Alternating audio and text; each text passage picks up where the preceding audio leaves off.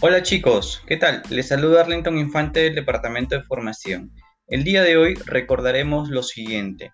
Cuando se reciba la comunicación de un cliente informando que no dispone de suministro en la finca o que tiene fuga en el conjunto de medida, en primer lugar debemos comprobar si existe contrato, para lo cual realizaremos búsqueda en, Greco, solicitando al cliente los datos que fueran necesarios.